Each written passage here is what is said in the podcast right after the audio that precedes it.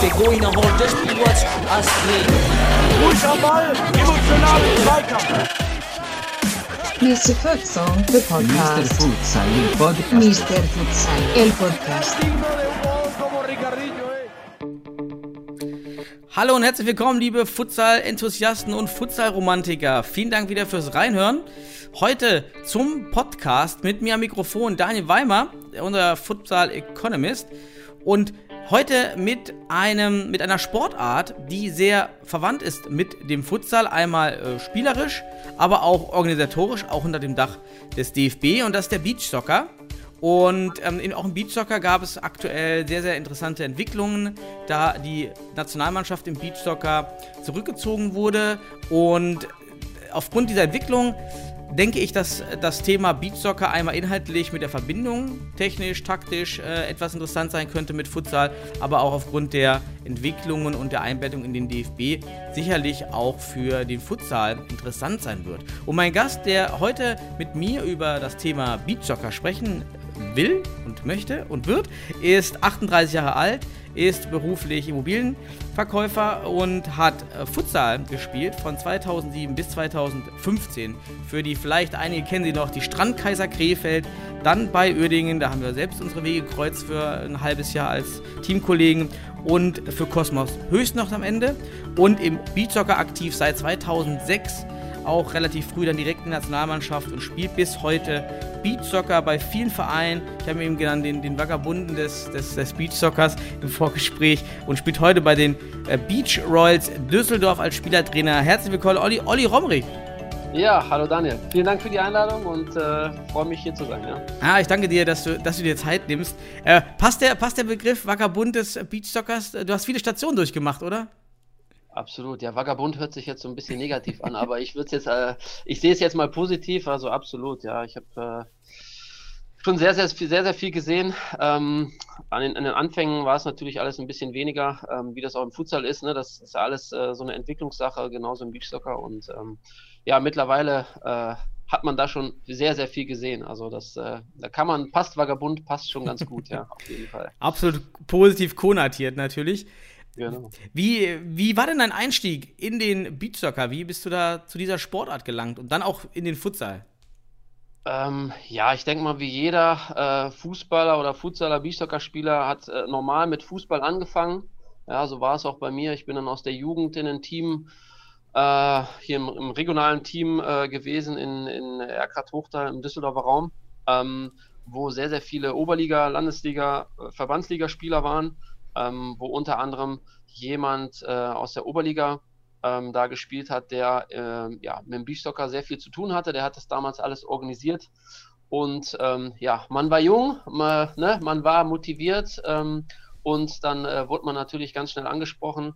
Äh, technisch versiert war ich schon immer und ähm, gerade im, im Beachsoccer ist das natürlich eine, eine, wichtige Komponente. Ja, und dann wurde ich, ich glaube, anderthalb Jahre lang äh, bequatscht von demjenigen, äh, vom Jörg Lieske. Ähm, vielen Dank dafür übrigens, ja. kleinen, kleinen Gruß an ihn. Ähm, ja, und dann bin ich da so reingerutscht. Dann habe ich das erste Turnier gespielt, dann habe ich mir erstmal die dicke Kapsel zerschossen. Ja, dann hatte ich erstmal wieder gar keine Lust, weil mir der, der, der Zeh und der Fuß total wehtat. Und dann wurde ich wieder be, bequatscht und ähm, dann habe ich mich wieder überreden lassen, Gott sei Dank. Und ähm, ja, so bin ich da reingerutscht und ähm, dann hat mich, ich sag mal, diese Droge Beachsoccer einfach nicht mehr losgelassen, ja. Und ähm, ja, dann hat das, das kam das eine zum anderen, sage ich mal. Ne? Ja. Das, hat, das war dann ja 2006, wie schon angeteasert. Relativ lange bist du also schon im, im Beachsoccer und bist dann auch relativ gleich am Anfang ja auch in den, in den Futsal eben gerutscht. Wie genau. ist denn, und das ist natürlich ganz schön, jetzt mit dir darüber zu sprechen, ähm, aus, dass du die eigentlich alle die drei Sicht hast: Fußball, Futsal und Beachsoccer. Wie, ähm, wie würdest du die drei Sportarten miteinander vergleichen? Was sind, was sind Gemeinsamkeiten und was sind äh, technisch, also vor allem technisch oder im Anforderungsprofil dieser drei Sportarten? Das ist eine gute Frage. Also ich würde ähm, den Fußball ähm, auf eine Seite stellen und auf die andere Beachsoccer und Futsal, weil da schon eher die Parallelen sind, wie du auch im, im ähm, schon gesagt hast im, im Vorspann. Ähm, Also von der Belastungsintensität, vom, vom Spieltaktischen, ähm, da vom Anforderungsprofil sind halt sehr, sehr ähm, viele Parallelen. Ähm, wobei ich sagen muss, Fußball ist von der Belastung halt komplett anders. Ja. Also ähm, das habe ich halt auch selber damals gespürt. Da habe ich wirklich alles drei zusammengespielt. Ja.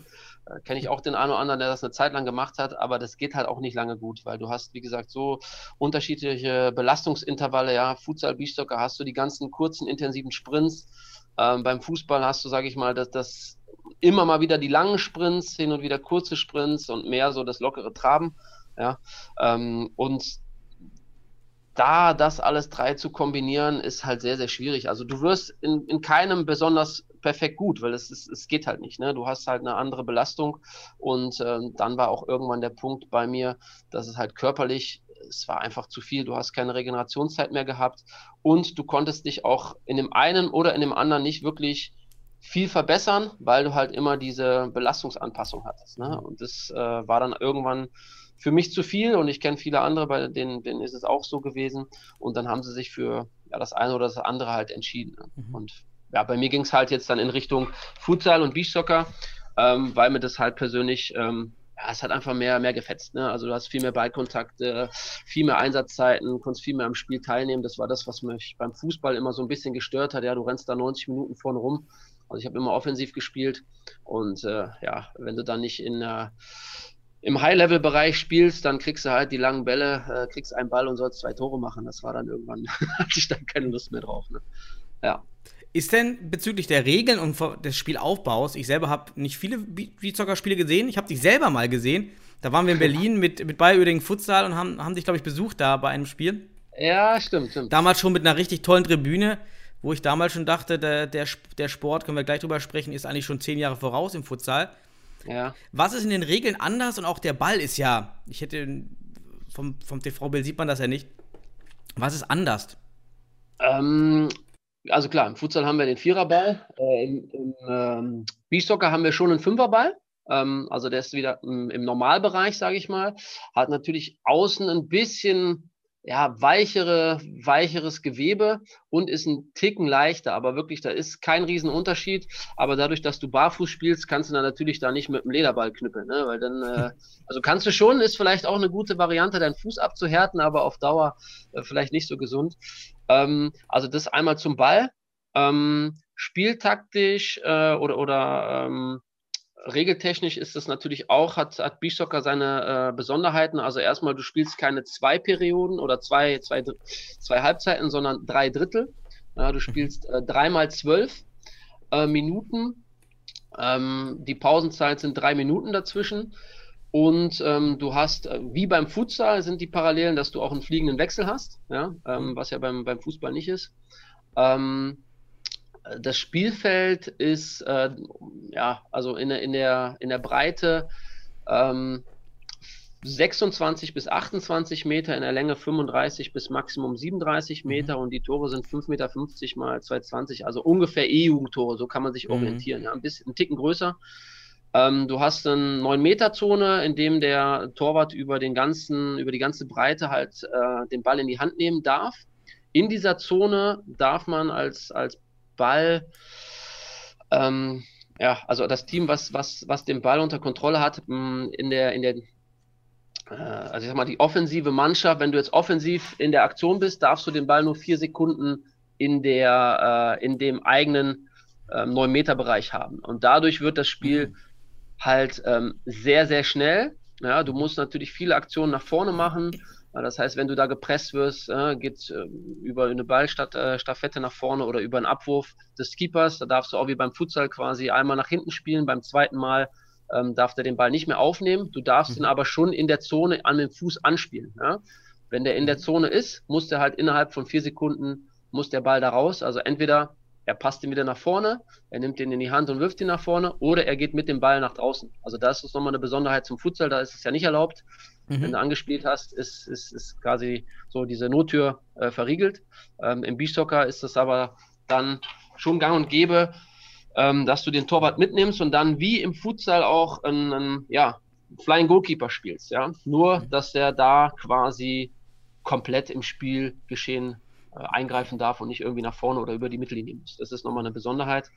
Und was noch ähm, speziell ist, ähm, die gefaulten Spieler müssen selber schießen. Ja, das heißt, ähm, du kannst dir nicht den besten Schützen im Tor, äh, im Team aussuchen, der dann äh, ja, versucht, das Tor zu erzielen, sondern äh, wenn man dich jetzt im, im Spielfeld fault, musst du auch den, den Freistoß schießen. Was bei Verletzungen? Klar, dann, dann geht es natürlich nicht, dann musst du raus und dann kommt derjenige, der eingewechselt wird für dich, äh, kann dann spielen. Ja. Ah, und der führt dann auch den, den, den Freistoß oder den Strafstoß aus. Ah, okay. Genau, genau. Aber es ist jetzt nicht so, ne, dass du quasi raushumpelst und nach 10 Sekunden wieder rein darfst. Das äh, wird dann natürlich nicht so gern gesehen, wird auch nicht gemacht. Mhm. Und die Besonderheit ist noch, es gibt also kein, keine Freistoßmauer. Das heißt, jeder Freistoß, ähm, mhm. der ausgeführt wird, ist im Endeffekt eine Torchance, ja, weil klar, äh, wenn du auf dem kleinen Feld äh, freie Schussbahn hast, äh, eine, eine, eine, gute Fackel mhm. hast, Aufsetzer oder wie auch immer, ist das immer eine Torgefahr und dadurch ist das Spiel auch relativ mhm. mhm. ich sage jetzt nicht körperlos, das, das wäre falsch, ist beim Futsal ja auch nicht mehr so, ja, das, mhm. da geht es ja auch schon gut zur Sache, aber so diese groben Fouls, die du halt auch beim, beim Fußball hast, oder dieses Reingegrätsche, hast du da noch weniger wie beim Futsal, ja, und das ist natürlich dann, ähm, ja, weil eben dieser Freistoß fast wie so eine Art Elfmeter im Fußball ist oder eine, korrekt, 10 Meter korrekt. im Futsal, ja, okay. Und da ist halt nur noch eine Besonderheit, mhm. wenn der Freistoß in deiner eigenen Hälfte ist, ähm, dann wird so eine Art Trichter gebildet vom Ball zur äh, Außeneckfahne des, des gegnerischen Tores. Und wenn der äh, Freistoß in der gegnerischen Hälfte ist, dann müssen alle hinter dem Ball. So, und dadurch mhm. hast du halt immer ja, eine gute Torchance als, als äh, Freistoßschießen. Mhm. Und wie gesagt, dadurch überlegt man sich natürlich, ob man den äh, Gegenspieler mal rasiert oder nicht. Ne? Also, ganz klar, ja. Ist, ist so. Ne? Ja, guter Anreiz. Die, ja, guter Anreiz auf jeden Fall, glaube ich, ja. Absolut. Und äh, natürlich, was, was das Spiel absolut ausmacht, ist natürlich der Fallrückzieher. Ne? Die Aktion äh, in der Luft, da ist der, der Stürmer sozusagen ähm, geschützt und nicht der Abwehrspieler. Das heißt, wenn du einen Fallrückzieher am Mann dir hochnimmst, ja, und dann den, Fall, äh, den Fallrückzieher ansetzt, dann darf der gegnerische äh, Abwehrspieler nicht mit dem Kopf oder mit dem Fuß oder sonstiges dazwischen oder den auch nicht in der Luft zum Beispiel berühren und schubsen. Ja, dadurch mhm. hast du halt dieses spektakuläre Spiel mhm. und ähm, ist zum Beispiel, äh, was ich äh, seit Jahren immer ganz gut, äh, würde ich sagen, äh, kann, ja, den Ball vorne schnell in die Luft zu bekommen mit ein, zwei Kontakten und dadurch dann in, in die Torgefahr mhm kommst, ne, durch, durch einen Fallrückzieher. War das schon immer so, mit den, äh, diese, diese hohe Fallrückzieherzahl, auch diese Regeln, um den Fallrückzieher zu ermöglichen? Oder hat sich das ergeben, weil man entdeckt hat im Beachsoccer, dass das so ein besonderes Element ist, mit dem man sich abheben möchte? Äh, ist, der, also der Stürmer wurde da schon immer geschützt. Sie haben es jetzt aber in den letzten Jahren noch mal ein bisschen verfeinert, ähm, weil früher ja, das ist halt so, ja, wie das bei manchen äh, Regelungen ist. Das ist immer so ein bisschen Fingerspitzengefühl. Also das heißt, der, der Offensivspieler muss den Ball unter Kontrolle haben. So, und das ist natürlich dann immer so eine Sache, Auslegungssache. Ne? Mhm. Wenn er so ein bisschen weiter rechts oder links äh, vom Körper abrutscht, sozusagen mehr in Seitfallzieher Richtung, ähm, dann gehst du da natürlich gerne mal mit dem Kopf hin oder irgendwie anders. Und das ist dann immer so eine ja, Diskussionssache. Äh, ist das jetzt ein Freistoß? Ist das ein Foul äh, vom, vom, äh, vom Stürmer? Ist das ein Foul vom Abwehrspieler? Ähm, aber früher konnte man noch quasi in die Aktion dazwischen gehen, sozusagen mit dem, mit dem Kopf den Ball wegstibitzeln. Und das war dann immer so die Gefahr, ja, wenn dann beide durchziehen, dann kann es auch mal scheppern, dann ist der Fuß auf der Nase und die Nase ist durch. Und um das äh, ein bisschen oder dem ein bisschen zu entgegenzuwirken, haben sie das nochmal ein bisschen verfeinert, ja. Und das, das macht doch Sinn, absolut. Also da musst du halt ähm, deine Abwehrspieler so trainieren, dass die äh, in, in der Luft einen guten Block mit der Schulter oder mit dem Rücken machen. Ähm, oder ja, den Stürmer am bestenfalls äh, gar nicht erst in die Aktion äh, kommen lässt. Ne? Mhm. Ja, und das, dadurch ist das Spiel natürlich schon ja, sehr spektakulär und das hat mir von Anfang an damals super gefallen, ähm, weil ich schon immer der Typ war, der auch gerne mal auf dem Rasen oder auch in der Halle mal einen Fallrückzieher versucht hat. Ja, nur da tat es halt immer ein bisschen weh, wenn du gelandet bist. Und ähm, auf Asche, ja, halt auf Asche, Fallrückzieher ist schon echt hart zum Beispiel. Ja, genau, aber hat man halt damals einfach mal so gemacht. Also entweder du hast das so in dir und machst es oder machst es nicht und äh, man hat es dann immer gemacht und danach hat man sich gefragt, warum eigentlich, ja, wenn dann der Ellbogen wieder voller Asche und, und Blut war. Beim Fußball ist ja auch die Schwierigkeit, dass das Tor so klein ist. Das ist auch wieder ganz schwer, den Unter so bekommen, ne? Absolut, absolut. Ja. Und wie gesagt, du hast äh, im Beachsoccer sehr, sehr viele Toraktionen. Du hast im Schnitt, ich glaube, da hat die FIFA mal eine Statistik gemacht. Ich weiß nicht, ob es eine, eine, aktualisierte gibt, aber im Schnitt sagt man immer so zehn Tore fallen im Spiel. Ja, und das ist natürlich auch für die Zuschauer absolut attraktiv. Ja, und äh, wie gesagt, wir sprechen nicht von irgendwelchen Murmeltoren, sondern halt wirklich auch viele spektakuläre äh, Tore. Ähm, klar, sind auch viele Aufsetzer dabei, ne, wo man als Torwart dann meine, du kennst ja selber, du hast ja auch im Tor gespielt, äh, sieht man natürlich mhm. total doof aus, äh, aber das ist halt dann auch so diese Besonderheit des Sports und dadurch hast du halt auch immer die Möglichkeit noch äh, zum Ende hin das Spiel zu drehen, ja, weil diese, diese, ich sag mal, diese Komponente Sand, ähm, ja, wenn der Sand auf deiner Seite ist und du hast mal ein bisschen Glück, dann kannst du das Spiel innerhalb einer Minute auch einfach mal mhm. ja, ganz schnell drehen. Und das, das fand ich auch immer so cool, dass es halt bis zum Schluss wirklich spannend ist. Ähm, und äh, da sehr, sehr viel passieren kann in, in kurzer Zeit. Ja. Und, kann, kann, man denn dann, gerade weil die Parallelen ja doch aus meiner Sicht jetzt groß sind, einmal vom, vom Spielfeld, einmal von den, von den Aktionen und außer den Fallrückziehern vielleicht und dem großen Tor, das schon sehr nah am Futsal ist und ähm, wahrscheinlich auch die Taktik sehr ähnlich sein wird, nehme ich jetzt mal an, die Defensivtaktik. Absolut, absolut. Ähm, also in den, in den Anfängen ähm, sage ich mal, oder einige Jahre zuvor, ähm, hat man das extrem, ich sag mal, im Ostblock gesehen, ja, also bei den osteuropäischen äh, Ländern. Da waren sehr, sehr, sehr viele im Beachsoccer, die aus dem Futsal kamen, die teilweise auch äh, im, im Futsal Nationalspieler waren. Ja, da gibt es zum Beispiel in der Ukraine, in Tschechien, ähm, bei den Russen äh, waren sehr, sehr viele, die äh, auch mit Futsal Geld verdient haben. Also da sind schon sehr, sehr viele Parallelen. Aber dadurch, dass ähm, gerade der Beachsoccer-Sport auch in diesen Ländern in den letzten Jahren extrem ähm, gewachsen ist, sind diese Spieler dann auch irgendwann rausgefallen, weil wie gesagt, du hast die Überschneidung ähm, ne, und äh, wenn dann irgendwann Geld ins Spiel kommt, dann kannst du nicht mehr alles machen. Und äh, klar, wenn du jetzt in der Ukraine Futsal-Profi bist, ähm, dann ist es natürlich schwierig, dann noch auf so vielen Turnieren im, im Beachsoccer unterwegs zu sein, obwohl man da halt auch sagen kann, das hat mir auch immer sehr, sehr gut gefallen. Früher war beides noch nicht so ausgereift, ja, und du, hat, du hattest dann quasi im Sommerloch sozusagen vom Futsal den Beachsoccer und beim Beachsoccer im, im Winterloch den Futsal, ja. Und das konntest du dann quasi vom einen, also von der Halle in den Sand und wieder andersrum. Das war immer sehr, sehr cool. Wie gesagt, von der Belastungsintensität hat das sehr gut gepasst. Und äh, ich erinnere mich auch, wo ich dann einige Vorbereitungen im, im im Futsal nicht dabei war, ich kam aus dem Sand und war im Endeffekt fitter als die anderen, ja, weil du halt einfach diese, diese Intervalle hast und dann halt noch diese Komponente Sand dazu. Mhm. Und deswegen waren halt, also speziell im Ostblock, wo der Futsal ja auch viel, viel weiter ist als bei uns ähm, oder weiter war, ähm, sehr, sehr viele Spieler gehabt, ja. Und ähm, klar, taktisch, hast du es schon angesprochen, äh, Beachsoccer, Futsal, 4 plus Torwart, ja. Ähm, ungefähr, ja, ich sage jetzt nicht mal gleiche Größe, aber es ist schon annähernd, ja, e eher als äh, zum, zum äh, Fußball. Also da hast mhm. du die Parallelen und da kannst du halt quasi 2-2, 3-1, die Systeme, die du vom Futsal kennst, kannst du natürlich auch im, im Beachsoccer anwenden. Nicht alles, ja, nicht alles, mhm. weil du hast halt den unebenen Untergrund, du kannst halt nicht diese ganzen Ballstaffetten, wie du es im Futsal machst, kannst du nicht eins zu eins in den Sand äh, übernehmen. Aber gibt schon viele Sachen, die natürlich im Futsal Basic sind, genauso im Beachsoccer auch. Ne? Auch Tak äh, Taktiken für, für Eckvarianten, das gleiche, ja. Passt auch sehr, sehr viel. Ähm, genau, ja. Kann, also kann man 4-0, 4-0 zum Beispiel, was ja, was ich im Futsal immer eigentlich sehr, sehr cool fand, weil du sehr flexibel bist. Das ist zum Beispiel, ja, Nationalmannschaft in Deutschland im Beachsoccer hat es jetzt mal versucht, ähm, ich halte da nicht sehr viel von, ähm, weil du einfach, ja, oder du musst es halt bis zum, bis zum Unendlichen trainieren, dass das auch auf Sand funktionieren würde. Also da ist zum Beispiel, mhm. sage ich im Futsal top, im Sand eher nicht so.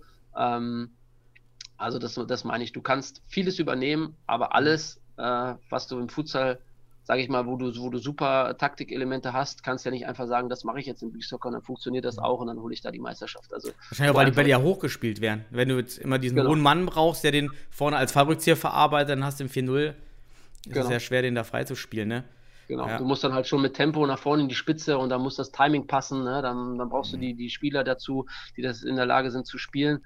Äh, gut, ist ja bei jedem System so im Endeffekt, aber ähm, Und wiederum natürlich Sachen, die du im, im, im Beachsoccer anwendest, durch diese Fallrückzieher kannst du natürlich auch Sachen machen, die würden im, im Futsal jetzt nicht so funktionieren. Ist auch ganz klar, weil wie gesagt, da hast du diese Lufthoheit nicht oder äh, wie, wie im Beachsoccer und auch vielleicht nicht die Breite des Spielfelds. Von daher, es sind viele Parallelen, aber ich sag mal, jeder Sport hat da schon seine ähm, speziellen Seiten natürlich auch. Ne? Im, Im Futsal wird ja auch immer gerne argumentiert, dass der Futsal dem, den Fußballern hilft, bestimmte Skills auszutrainieren, ja, ja da die Entscheidungsschnelligkeit, äh, technisch äh, am, am Ball. Ähm, was gibt es im, im Beachsoccer? Welche Elemente würdest du sagen, was könnte ein Fußballer von, vom Beachsoccer mit in den Fußball nehmen? Ja. Was würde ihm helfen? Ähm, also sehe ich genauso mit dem Futsal, absolut. Ich meine, das sieht man ja auch äh, ne, in, einigen, in einigen Ländern, Brasilien, Spanien, ähm, die teilweise mit Futsal aufwachsen. Nicht umsonst sind die alle technisch sehr versiert, ja, also ähm, das, das macht schon Sinn. Ich glaube, im, im Fußballbereich hat der DFB jetzt auch so Umstrukturierungen, dass man in den wirklich ganz kleinen Bambini-Klassen auch äh, hingeht und auf mehrere kleine Tore spielt mit, mit weniger Feldspielern, weil sie da auch gesehen haben, dass das einfach für die, für die Förderung der Jungs, der Kids äh, Sinn macht. Mhm. Und äh, das, das sehe ich absolut auch so. Ähm, und äh, das, das Gleiche sehe ich auch im, im Beachsoccer. Also das sehe ich auch einen absoluten Mehrwert für den Fußball. Ähm, da kommt nur dann die Komponente Trainingssteuerung mit ins Spiel, ja, weil der Sand natürlich sehr, sehr äh, ja, belastend ist. Äh, ich sag mal, Futsal belastend mehr für Gelenke, äh, Beachsoccer belastend mehr für, die, für das muskuläre System. Ähm, aber auch da, ja, du hast äh, Ballverarbeitung. Ja, jeder, der mal im, im Urlaub äh, im Sand ein bisschen gekickt hat, ja, äh, weiß, wie schwierig das ist. Und ähm, da hat jeder Sand auch noch seine speziellen äh, Eigenschaften. Ja, wenn du da in so einem wirklich fiesen, tiefen äh, Treibsand, sage ich mal, spielst, ja, dann ist das schon absolut technisch sehr, sehr ansprechend. Ähm, das gleiche wie beim Futsal, Ball äh, äh, und, und, und Mitspielerübersicht. Ja, du musst sehr, sehr schnell handeln. Teilweise ist es noch schwieriger, würde ich sagen, im, im ah, was heißt schwieriger? Anders. Äh, Im Futsal ist es natürlich alles eine Ecke noch schneller. Dadurch, dass du äh, auf, auf, dem, auf dem harten Boden natürlich eine, eine, eine schnellere Geschwindigkeit erreichst. Im Sand hast du natürlich diesen, diesen Effekt, dass du ja erstmal gefühlt auf der Stelle läufst, bevor du dann wegkommst. Ja. Ähm, aber auch da, du hast den Ball in der Luft noch, ja. Das heißt, du hast den Ball in der Luft, du hast ihn am Fuß, du hast diese, diese Komponente, die du absolut nicht berechnen kannst, äh, wenn er auf dem Boden ist. Wo springt er hin? Das heißt, du musst den Ball noch mehr im Fokus haben und auch deine Mitspieler, ja. Also das absolut auch, ja, für, für diese, für diese Entwicklung und absolut Power, ja. Also wie gesagt, jeder, der im Sand trainiert hat, weiß, was ich meine. Äh, Wer es noch nicht gemacht hat, äh, geht bitte, sobald wieder schönes Wetter ist, mal draußen in den tiefen Sand, macht ein paar äh, Sprints, ja, mit kurzen Pausen und äh, dann, dann, dann weiß derjenige auch Bescheid. Also da für diese ähm, ja, Be Belastung und, und äh, für dieses Intervalltraining im Sand absolut perfekt, ja. Also wie gesagt, für Antritt, für, für äh, diese ganzen Geschichten ähm, absoluter Mehrwert. Ja. Und auch gerade im Jugendbereich sehe ich das sehr, sehr äh, von Vorteil. Das ist äh, auch mein Ziel, dass man da in der Jugendförderung was macht, dass, dass wir da in Zukunft halt äh, Kids-Camps oder regelmäßige, sag mal so, auch so Fördertrainings anbieten wollen, weil ich da einen absoluten Mehrwert äh, im Jugendbereich sehe. Ja, weil klar, die Jungs kriegst du nicht kaputt, ja, die haben das noch nicht so mit, mit äh, Regenerationskapazitäten äh, äh, wie in unserem Alter, ja, da müssen wir noch mehr drauf achten. Ähm, aber gerade die Jungs, die haben dann, also wir haben es schon ein paar Mal gemacht, die, kriegst du erst nicht kaputt, die haben mega Bock auf sowas, ja, wenn du denen noch ein, zwei Fallrückzieher zeigst, ja, dann, dann, dann, dann, dann rasten die aus, ja. Und wie gesagt, Technik, äh, Spielübersicht, äh, ähm, Koordination vor allem auch natürlich, ja, also absolute Be ganze Bewegungslehre. Ähm, mhm absolut top. Und wie gesagt, dann noch die, die, die, die, die Power, äh, Antrittsschnelligkeit, äh, muskuläre Geschichte, die du da äh, auch absolut mehr trainierst, äh, ist ein super Mehrwert. Ja, so sehe ich das. Es ist auch äh, TikTok geeigneter für den Videos, ne? Dann kann im TikTok ja. ist wirklich TikTok geeigneter als Fußball und vielleicht ja. noch mehr als Futsal. Ja. Also es ist, ist lustigerweise, ich habe auch schon mit vielen guten Fußballern zusammengespielt, ja, auch äh, teilweise ehemalige äh, Fußballprofis, ja, wo du denkst, okay, die, die, für die ist das wahrscheinlich kein Problem. Hm. Pustekuchen, ja. Also äh, ich habe schon so, so viele gute Fußballer gesehen, die gesagt haben, hör mal, äh, ist nicht mein Ding. Ich komme ja gar nicht klar, ja. Die sind, dass die nicht über ihre eigenen Füße gestolpert sind, war schon Wunder. Und ähm, das ist das einzige Problem. Ähm, also es gibt da so, ich sage mal, zwei, zwei Spielerkategorien, ja, die in den Sand gehen. Die ersten, äh, die motiviert sind und Bock haben und dann merken, oh, scheiße, ist doch ganz schön anstrengend und ist doch nicht so mein Ding, ja. Oder die gehen halt rein und äh, sind Feuer und Flamme und finden das total cool, selbst wenn nicht direkt alles von Anfang an passt, aber sind dann so motiviert und, und äh, versuchen da sich zu verbessern. Und das ist halt das Schöne im Sand. Du kannst mit, ich sag mal, relativ wenig Aufwand einen schnellen, ähm, ja, eine, eine, schnelle Progression in dein Training reinbekommen. Ja, also du, du lernst relativ schnell. Es gibt natürlich gewisse Techniken, die du für den Sand brauchst. Und wenn du da ein bisschen Trainingsfleiß an den Tag legst, dann bist du relativ schnell ähm, auf einem, ja, einem vernünftigen Level, sage ich mal so. Wenn du die, die Basics mitbringst, klar. Ne? Aus, äh, keiner kann aus Scheiße Gold machen, äh, aber das ist ja in jedem Sport so im Endeffekt, ja. Also wenn du eine Grundaffinität zu Fußball hast und eben schon technisch versierter bist, ne, dann, dann kommst Absolut. du auch, wie im Futsal ja auch viel schneller rein. Man kann eben aus einem Oberliga-Fußballer mehr machen als aus einem Kreisliga-Fußballer. Ist ja auch im Futsal Abs absolut. ganz klar absolut. einfach physisch, kognitiv. Ähm, Absolut. So. Aber auch da sage ich immer, wenn du einen motivierten Kreisliga, Bezirksliga Fußballer hast, der lernen will und der Bock hat mhm. und der sich anstrengt, äh, ist vielleicht manchmal mehr wert als ein guter Oberliga Fußballer, der meint, äh, äh, der kann schon alles und braucht nicht so viel zu nehmen. Ja, also das ist immer so, äh, ist immer so eine Sache. Äh, aber du hast schon recht, ähm, mit einem guten Fußballer, mit einer guten Basic ist äh, natürlich im Futsal- und Beachsoccer-Bereich auf jeden Fall förderlich. Und viele ähm, unterschätzen das vielleicht auch das Taktische. Also es ist im Futsal natürlich nochmal eine Ecke mh, hm, komplexer. Ja, dadurch, dass, du das, dass das Spiel nochmal einen Ticken anders ist, nochmal ein bisschen schneller. Ähm, aber auch im Beachsoccer ja, sehe ich das immer wieder. Ich habe schon so viele gute Fußballer, auch Techniker dabei gehabt, wo ich gedacht habe, boah, super, ne? Also das, da, da kannst du wirklich was draus machen. Und dann gehst du mal in die, in die Taktikschulung, Taktiktraining und dann merkst du, oh, äh, da ist da ist das Problem. Ja, also das, das äh, darf man nicht vernachlässigen. Also wie gesagt, auch im, auch im Beachsoccer hast du äh, viele taktische Elemente, die du nutzen solltest. Ähm, früher war das nicht so, da war der, der, Sport ein bisschen mehr statisch. Ja, wie gesagt, da ging viel über Abwurf, äh, Ablage, Torschuss oder Abwurf, äh, Ballverarbeitung, Fallrückzieher solche Geschichten. Mittlerweile kommst du damit nicht mehr weit. Ja? Also das, das Spiel hat sich auch da im, im, in dem Bereich sehr, sehr verbessert und äh, viel ja, auch physischer und taktischer geworden und dadurch brauchst du diese, diesen Taktik-Part auch äh, absolut, wenn mhm. du im, im einem High-Level spielen willst, sagen wir es mal so. Also ich kann auch nur sagen, ich habe ein, zwei Mal am Strand mal intensiv gespielt, äh, Fußball, und es ist unfassbar anstrengend. Und deshalb glaube ich, das Argument, was du auch gesagt hast, dass es einfach physisch was anderes und auch den Muskelaufbau und Koordination viel, viel mehr bringt als Futsal zum Beispiel, also ganz andere Aspekte für den ja. Fußball. Würde ich jetzt aus meiner laienhaften Erfahrung, das finde ich so ganz. Ja, absolut. Könnte ich jetzt auch direkt unterschreiben, ja.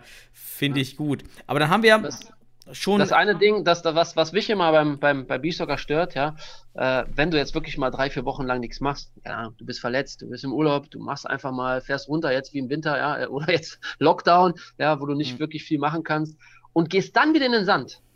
Aber da denkst du, du hast noch nie im Sand gestanden. Ja? Das ist das, ähm, das hast du im, im, im, im Futsal und im, im Fußball hast du das nicht. Da gehst du halt drauf, ziehst deine Schuhe an und dann kickst du. Dann wirst du natürlich merken, dass dir halt die, die Power fehlt, ja, die Ausdauer, die Kondition, die Spritzigkeit, okay, klar. Aber im, im, im Beachstocker, äh, durch diesen Sand, ja, durch diesen Untergrund, durch diese spezielle Technik und Koordination, die du brauchst, das ist schon Wahnsinn. Also da merkst du extrem schnell, wenn du da mal ein paar Wochen raus bist. Äh, klar, du fängst nicht bei Null an, aber du fühlst dich erstmal so, als ob du äh, noch nie gespielt hast. Das ist halt schon, schon äh, ein krasser Unterschied zu den anderen beiden äh, Fußballarten. Da haben wir auf jeden Fall gut herausgearbeitet, finde ich, dass das Fußball als auch Futsal, äh, Beachsoccer als auch Futsal schon berechtfertigte Sportarten sind, die auch vom DFB förderungswürdig sind, auch weil beide eben auch dem Fußball etwas zuträglich sind und beide ja. sich aber auch technisch, taktisch doch sehr, sehr viele Elemente, in vielen Elementen ähnlich sind. Und deshalb würde ich jetzt mal zu der organisatorischen, zum organisatorischen Vergleich kommen, ja. damit auch die Zuhörer, auch ich natürlich, ähm, so ein bisschen besser verstehen, wie der Beachsoccer organisiert ist im Vergleich ja. zum Futsal. Vielleicht äh, auf Deutschland gesehen, wir haben ja im Futsal vielleicht geschätzt ähm, 170 Teams ungefähr, also vielleicht 2000 bis 3000 aktive Futsalspieler in Deutschland. Wie sieht das jetzt in, im Beachsoccer aus aktuell? Puh, aktuell kann ich dir gar keine Zahlen nennen. Ähm, ich kann mal kurz in die, in die Vita des, des Sports so ein bisschen eingehen. Also ähm, es gab mhm. früher einen, einen deutschen Beachsoccer-Verband, der ähm, quasi so den Sport in der Breite ähm, ja, vermarktet hat, oder was heißt vermarktet, aber an den, an den Mann gebracht hat, an, an die Spieler gebracht hat. Die haben dann so eine Art Masters-Serie gemacht, äh, in ganz Deutschland über, keine Ahnung, ich glaube damals Höchstzeiten 20, 25 Turniere. Ähm, wie gesagt, so eine Masters-Serie, wo dann so eine Art deutscher Meister, inoffizieller deutscher Meister ausgespielt worden sind. Ähm, und ähm, da waren natürlich sehr, sehr, sehr viele Teams. Ähm, klar, machen wir uns nichts vor, auch wie im Futsal, das waren dann, das waren dann äh, Teams, die halt mal ein bisschen Beachsoccer geschnuppert haben und gespielt haben, wie vielleicht äh, viele Fußballteams bei, bei Futsal-Turnieren, ja, ähnlich. Ähm, mhm. Dadurch hast du aber eine, eine sehr große Breite äh, angesprochen und ähm, ja, da habe ich damals auch noch gespielt, war auch sehr interessant, aber wir haben halt gemerkt, okay, es, es, es gibt ein, also es gab damals schon ein Nationalteam, war vom, vom DFB gefördert, aber mehr so ja, nicht, nicht, nicht hundertprozentig äh, eingegliedert. Ja, es, es gab was, das hat jemand organisiert, der hat dann die, die Jungs zusammengetrommelt, hat die Reisen organisiert und das wurde vom DFB so ein mhm. bisschen mitfinanziert. Ähm, so waren die Anfänge. Und, ähm, Wann war das? 2006 oder so? Ja, schon früher, schon früher. Also okay. Also es gab es ja schon, bevor ich angefangen habe, gab es das ja schon. Wann genau das, das äh, damals äh, hier nach Deutschland gekommen mhm. ist oder wo das jemand angefangen hat, kann ich dir gar nicht okay. genau sagen. Aber auch vor Futsal, also vor dem ja, vororganisierten ja, Futsal halt, ne? Ja, okay. Abs absolut, absolut. Ähm, wie gesagt, dann wirklich aber nur in einer kurzen äh, Zeitperiode im Sommer halt, ne? Klar. Mhm. Ähm, und äh, dann wurde es halt immer mehr, äh, mehrere Einladungen, Nationalteam, äh, ein paar waren immer mehr motiviert wie das dann halt so ist. Ja, gibt ja so diese, die Leute, die dann mehr wollen. Ähm, dazu gehörte ich auch immer, ja, weil ich das, das Potenzial immer gesehen habe. Und äh, diese Leidenschaft wollten wir dann halt mit ein paar weiterführen. Und dann war damals die Idee, okay, wie machst du das, wie verbesserst du das Nationalteam? Ja? Ähm, diese Turnierserien waren schön und gut, aber in der Breite. Ich meine, jeder kennt diese Turniere, ja, dann hast du Teams, die sind total motiviert, ähm, die sind auch gut, dann hast du Teams, die spielen just for fun. Ja, äh, da geht es eher abends an der Theke. Wer trinkt am meisten und nicht wer macht am nächsten Tag die meisten Tore. So, und da haben wir immer gesagt, okay, du musst das irgendwie trennen, ja. Du brauchst für beide, brauchst du, brauchst du eine Anlaufstelle. Und dann haben wir gesagt, okay, mit den Teams, die wirklich motiviert sind, lass uns doch da versuchen, eine Art Bundesliga äh, auf die Beine zu stellen. Ja, und dann haben wir das halt auch gemacht. Ähm, hieß damals German Beach Soccer League ähm, haben wir so genannt, damit es halt ein bisschen international auch da ähm, von den anderen Ländern ähm, ein bisschen äh, ähm, ja, Aufmerksamkeit bekommt und ist dann damals, ich glaube, mit acht, ja, mit acht Teams, 2013 war das, äh, haben wir das dann organisiert. Ähm, sind wirklich, äh, haben Bulli gemietet, sind rumgefahren, haben, haben Banden aufgebaut, äh, Tore äh, ausgebuddelt, eingebuddelt, Beachvolleyballplätze umgegraben. Also das war echt nicht ohne, ja. Also wenn ich dran denke, merke ich direkt meine Arme wieder. ähm, aber ähm, ja, so fing das an. Und äh, ich glaube, nach dem ersten Jahr waren es dann zehn Teams, äh, dann zwölf. Klar, du hast immer mal ein Team, was aufhört, äh, was dazukommt, weil es natürlich schon ein großer Kostenapparat war. Also es war wirklich deutschlandweit. Ja, ähm, also eine Art Bundesliga. Es war im Prinzip dann so eine Art Bundesliga. Genau, ja. genau. Aber anders strukturiert. Du hast mhm. quasi Wochenenden gehabt, wo du gespielt hast. Ja, mhm. also du hast dann sozusagen Events gehabt, äh, drei, vier, fünf äh, im Sommer, wo du dann wirklich alle Teams zusammen hast, äh, wo du dann von mhm. morgens bis abends den Sport hast ähm, und äh, ja nicht diese Reisekosten hast, wo du halt jedes Wochenende irgendwo hin eiern musstest, sage ich jetzt mal. Und dann das, immer das, am Block. alle sind da, alle schauen genau. sich auch die Spiele an, je nachdem, genau. wann man dran ist, aber man ist dann auch gleichzeitig genau. Zuschauer sozusagen, ja. Mhm. Genau, richtig. Und dadurch hast du halt immer einen Grundpool an Leuten, ne, was dann auch wieder andere Leute natürlich ranziehst. Ähm, es war sehr, sehr unterschiedlich. Du hast, äh, ähm, keine Ahnung, am Strand irgendwo gespielt, wo noch was anderes, äh, wo noch ein Nebenevent war. Ja, du hast dann irgendwo, keine Ahnung, in Frankfurt in Siegbach in einem Naturbad gespielt. Ähm, in Krefeld zum Beispiel bei Bayer Oeding im, im Beachclub haben wir da umgegraben. Ähm, all solche Sachen. Ähm, und ähm, ja, so waren die Anfänge und ähm, das war auch gut so, weil die ganzen potenziellen Nationalspieler, was denen halt immer gefehlt hat, war die Spielpraxis. Ja? Also ähm, jeder Sportler weiß, äh, es geht nichts über Spielpraxis. Ja? Du kannst noch so viel trainieren, du kannst noch so viel Individualtraining machen, du kannst äh, äh Taktiktraining, Torschusstraining, alles Mögliche machen. Aber das alles im Spiel umzusetzen, ist einfach eine andere Nummer. Ja? Mhm. Und ähm, das war halt wichtig und das haben wir damals auch gemerkt, dass das den Jungs absolut geholfen hat und dass das auch der richtige Weg war. Und dadurch ist dann natürlich auch das ganze äh, Thema im Nationalteam ein bisschen gewachsen. Ne? Dann äh, wurde da immer mehr Möglichkeiten vom DFB äh, wurden da gemacht, ähm, also finanzieller Art, dass du mehr spielen konntest, dass du mal mehr trainieren konntest. Früher gab es kein Training für Nationalteam. Ne? Da hast du dich getroffen. Es war ein kleiner Spiel an, an Pool, äh, ein kleiner Pool an Spielern, ähm, die dann äh, sozusagen immer angefragt worden sind. Und dann hast du halt auch gemerkt, irgendwann bist du nicht mehr konkurrenzfähig, ja, weil es alles äh, klar, äh, jeder weiß das, äh, wenn du mehr trainierst, wirst du besser und äh, wenn du das nicht machst, dann bist du irgendwann nicht konkurrenzfähig. Und ähm, ja, so hat sich das alles entwickelt und ähm, seit ein paar Jahren, ähm, sage ich mal, hat der DFB sich das dann angeeignet oder ist dann mit, mit auf den Zug aufgesprungen, beziehungsweise wir haben gesagt, okay, es gibt zwei Möglichkeiten. Entweder wir kriegen die Rechte vom DFB, dass wir das selbst vermarkten können, langfristig. Ähm, was äh, natürlich auch immer die Idee war und wir auch Möglichkeiten hatten, arbeite dann immer halt an einem längerfristigen Vertrag äh, mhm. vom DFB, dass du wirkliche Ligasponsoren bekommst. Ähm, sonst wäre das vielleicht schon früher alles ein bisschen weiter oder wäre schon fortschrittlicher gewesen. Mhm. Ähm, aber das, das war nicht möglich oder der DFB hat sich da nicht drauf eingelassen, sagen wir es mal so was ja auch völlig äh, okay ist. Wenn ich ja nochmal nachfragen darf, ihr habt ja, ja, also dann so separat ohne DFB diese, diese Ligaserie begonnen, richtig? Und ja, ja, ja. Also wir war der DFB immer schon mit im Boot irgendwie bei dieser Liga?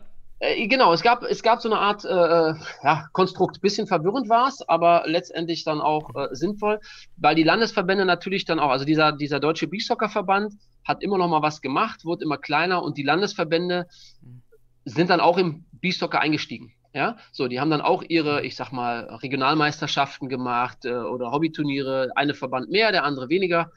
Ähm, so, und dadurch musstest du dann irgendwie ein Konstrukt äh, schaffen, womit alle dann zufrieden waren. So, das heißt, äh, wenn wir jetzt natürlich nur den deutschen Meister ausgespielt hätten, hätten die Landesverbände gesagt, ja, warum machen wir denn überhaupt dann was? Ja, wenn wir da keine Möglichkeit haben, was zu äh, irgendeinen Meister zu stellen. Wir brauchen ja auch ein, ein Argument für die, für die Teams was ja auch äh, in Ordnung ist.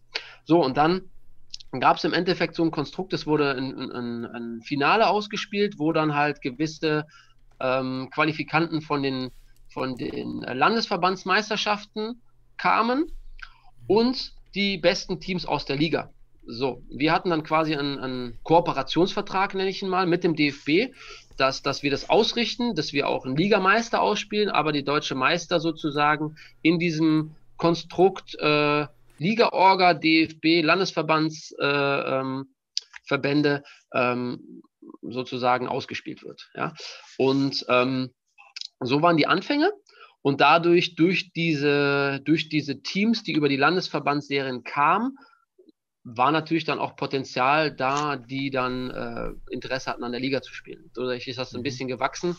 Nur dann kam auch irgendwann der Punkt, wo wir gesagt haben, okay, äh, der, der Leistungsunterschied zwischen den, ich nenne es jetzt mal, professionellen Teams ja, oder ambitionierten Teams aus der Liga und den, ich nenne es jetzt mal Hobby-Teams, ja, ähm, ohne einem da nahe zu treten wollen, zu wollen, äh, und den Hobby-Teams aus diesen Landesverbandsserien, das ist einfach zu groß. Also die haben dann regelmäßig bei den, bei den Finals äh, wirklich äh, zweistellig auf, auf die Mütze bekommen und da haben wir auch gesagt, das, das macht ja keinen Sinn. Ja? Also da hast du einfach äh, zu große äh, Differenz von in der Leistungsdichte. Und äh, letztendlich ist es jetzt so, ähm, kommen wir zum aktuellen Stand, oder beziehungsweise damals waren wir dann, haben wir auch überlegt, installieren wir eine zweite Liga, um da einen Unterbau zu schaffen, aber wir haben es alles neben unserem ja, Job gemacht. Also wir haben damit kein Geld verdient. Ja, wie gesagt, Sponsoren zu ziehen war nicht möglich, leider.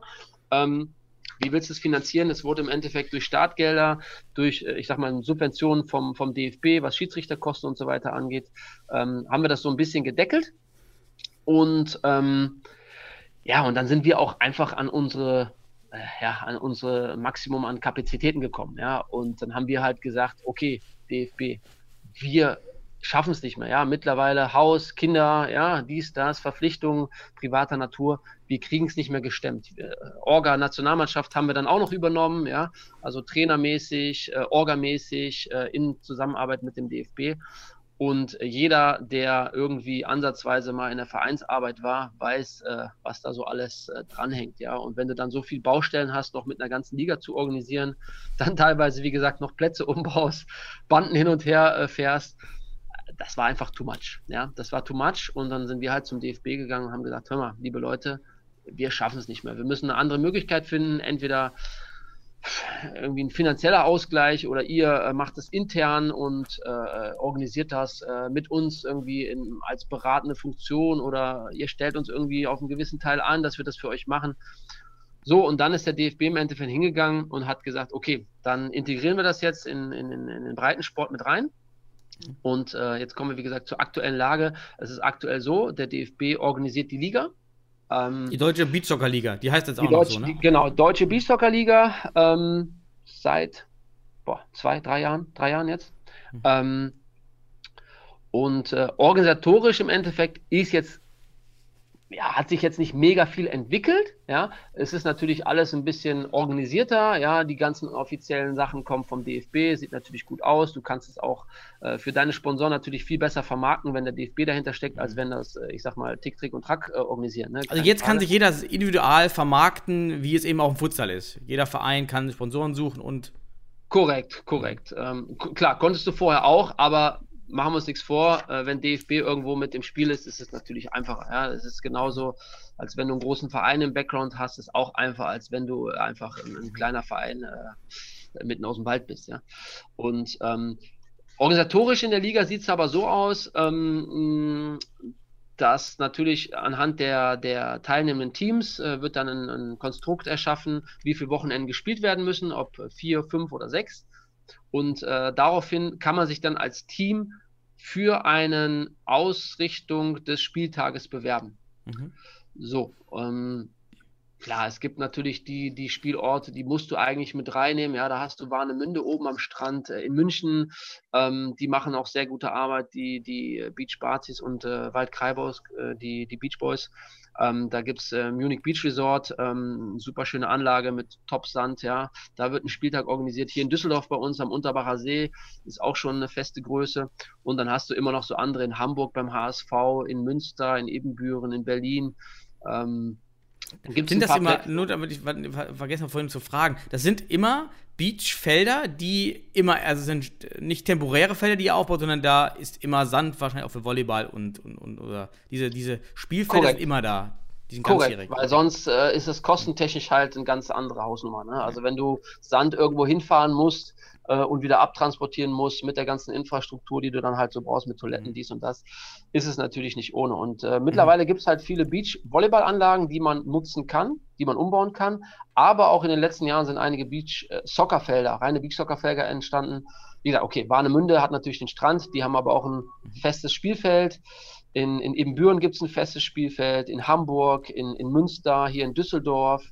Ähm, Mhm. So, und äh, da sind einige Plätze, die natürlich dann genutzt werden können. Wie gesagt, alleine kostentechnisch. Wäre natürlich interessant, äh, wenn man der DFB äh, das machen würde, wie in anderen Nationen zum Beispiel das in den vergangenen Jahren auch mal gemacht worden ist, dass du einfach, keine Ahnung, du, du, du gehst, äh, nimmst äh, den, den, keine Ahnung, paar Kubiktonnen Sand und machst es vor dem Westfalenstadion oder auf dem Marienplatz äh, oder äh, weiß der Geier wo, ja, einfach wo du halt ein einen sehr, sehr hohen Durchlauf hast. Aber wie gesagt, organisatorisch, kostenmäßig ist das natürlich eine ganz mhm. andere Nummer.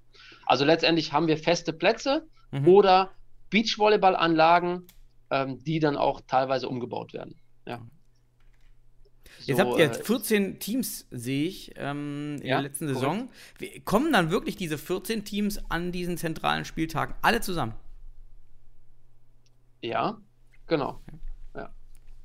Also dieses Jahr waren es, waren es 14, waren es 12, 12 glaube ich. Zwei haben aus Kostengründen und eine ganze Situation haben sie nicht dran teilgenommen, mhm. äh, was auch verständlich ist. Wie gesagt, ähm, es ist schon ein, ein, immenser Kostenapparat, allein durch die Reisekosten ne, und die musst du natürlich auch über Sponsoren decken und dieses Jahr, ich denke, jeder, der der mit dem mit der Corona-Problematik zu tun hat, weiß, dass gerade auch im Sponsorenbereich das äh, nicht gerade förderlich ist oder war.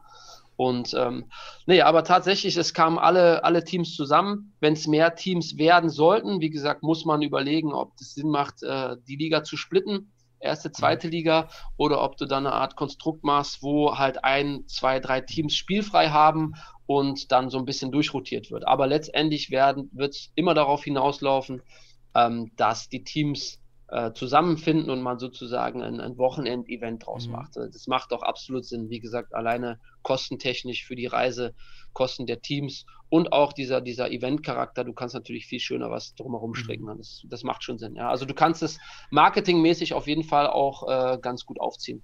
Finde ich ganz spannend, weil der DFB ja gerade jetzt im Futsal mit der Bundesliga ja das ganz, den ganz anderen Weg fährt und sehr viel mehr an der Organisation des Fußballspielbetriebs hängt, nämlich immer jeweils Einzelspieltage und Einzelspiele. Ja. Und ich muss ja auch sagen, die Hallen beim Futsal sind ja auch nicht sehr voll. Ich würde jetzt mal annehmen, dass bei euch die Arenen ja immer mindestens mit 500 Leuten dann gefüllt sind.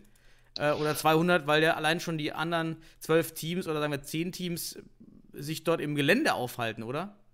Ja, absolut, absolut. Also klar, keine Frage. Wenn es regnet, sind es natürlich äh, viel, viel weniger.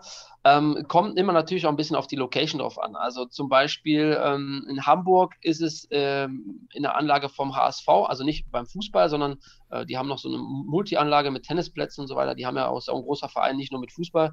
Ähm, da musst du schon gezielt hinfahren, ja, aber zum Beispiel in Warnemünde am Strand, da hast du alleine durch die mhm. Strandbesucher bei schönem Wetter ja schon äh, hunderte von Leute, die da rumstehen. Ähm, bei uns am Unterbacher See zum Beispiel, ja, äh, da sind auch, äh, wenn es komplett gutes Wetter ist und voll, hast du auf der Anlage 10.000 Leute rumlaufen. Wenn da natürlich Musik ist, äh, wir haben eine schöne Tri eine Naturtribüne, dann ähm, ja, äh, boah, weiß jeder, dass da auch äh, sich jeder mal hinsetzt und guckt und sich das, das anschaut, weil es ja auch wirklich interessanter Sport ist, ja.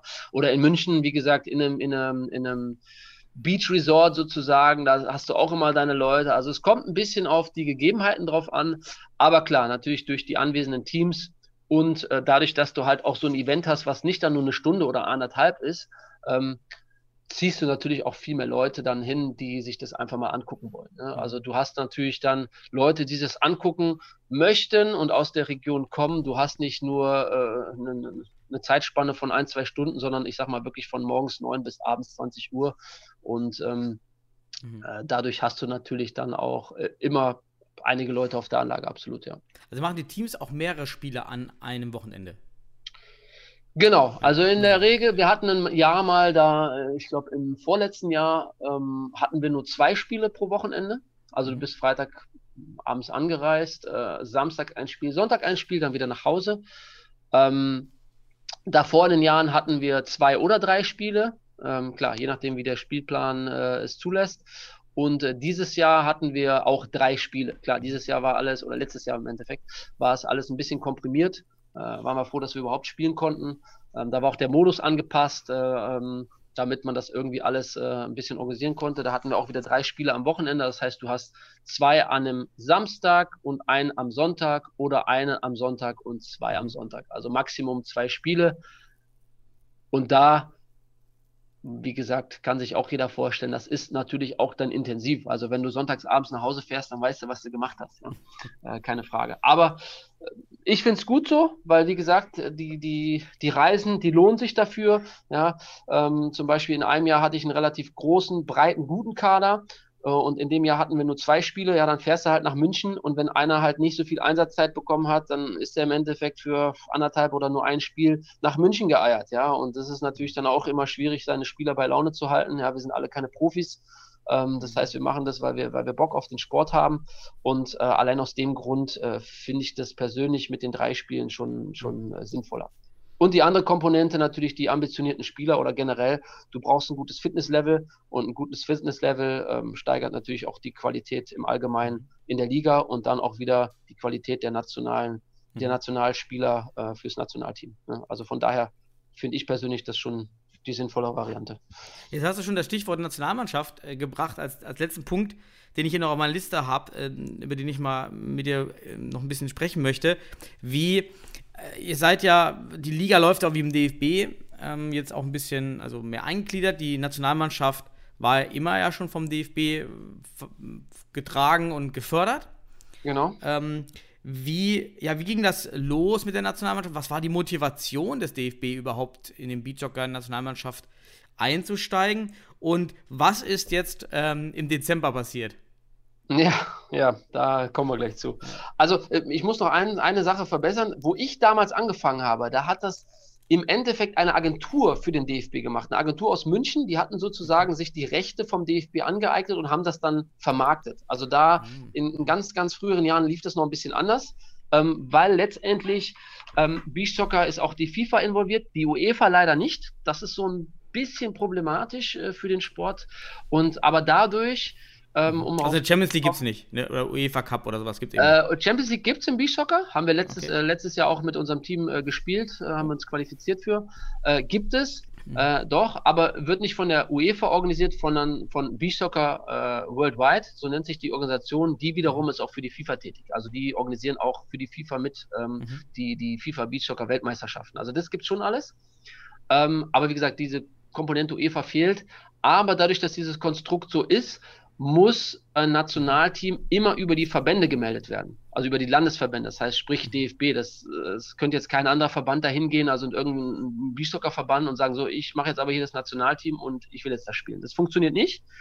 Ähm, und dementsprechend gibt es halt nur die beiden äh, Varianten. Entweder eine Agentur hat die Rechte vom DFB, dass die das machen dürfen, oder der DFB oder in dem Sinne anderen Land, der andere Landesverband, der, der macht es. Ja? Also das ist auch in den unterschiedlichen oder in den, in den anderen europäischen Ländern auch sehr, sehr unterschiedlich ge gehandelt. Also es gibt Agenturen oder, oder Firmen, die das vermarkten, ähm, aber bei vielen natürlich steckt der Verband äh, dahinter in, in unterschiedlicher Art und Weise, von, von äh, wirklich minimal bis äh, Profis, äh, Russland, Portugal, Italien. Ja. Also das ist äh, wirklich sehr, sehr, sehr, sehr unterschiedlich.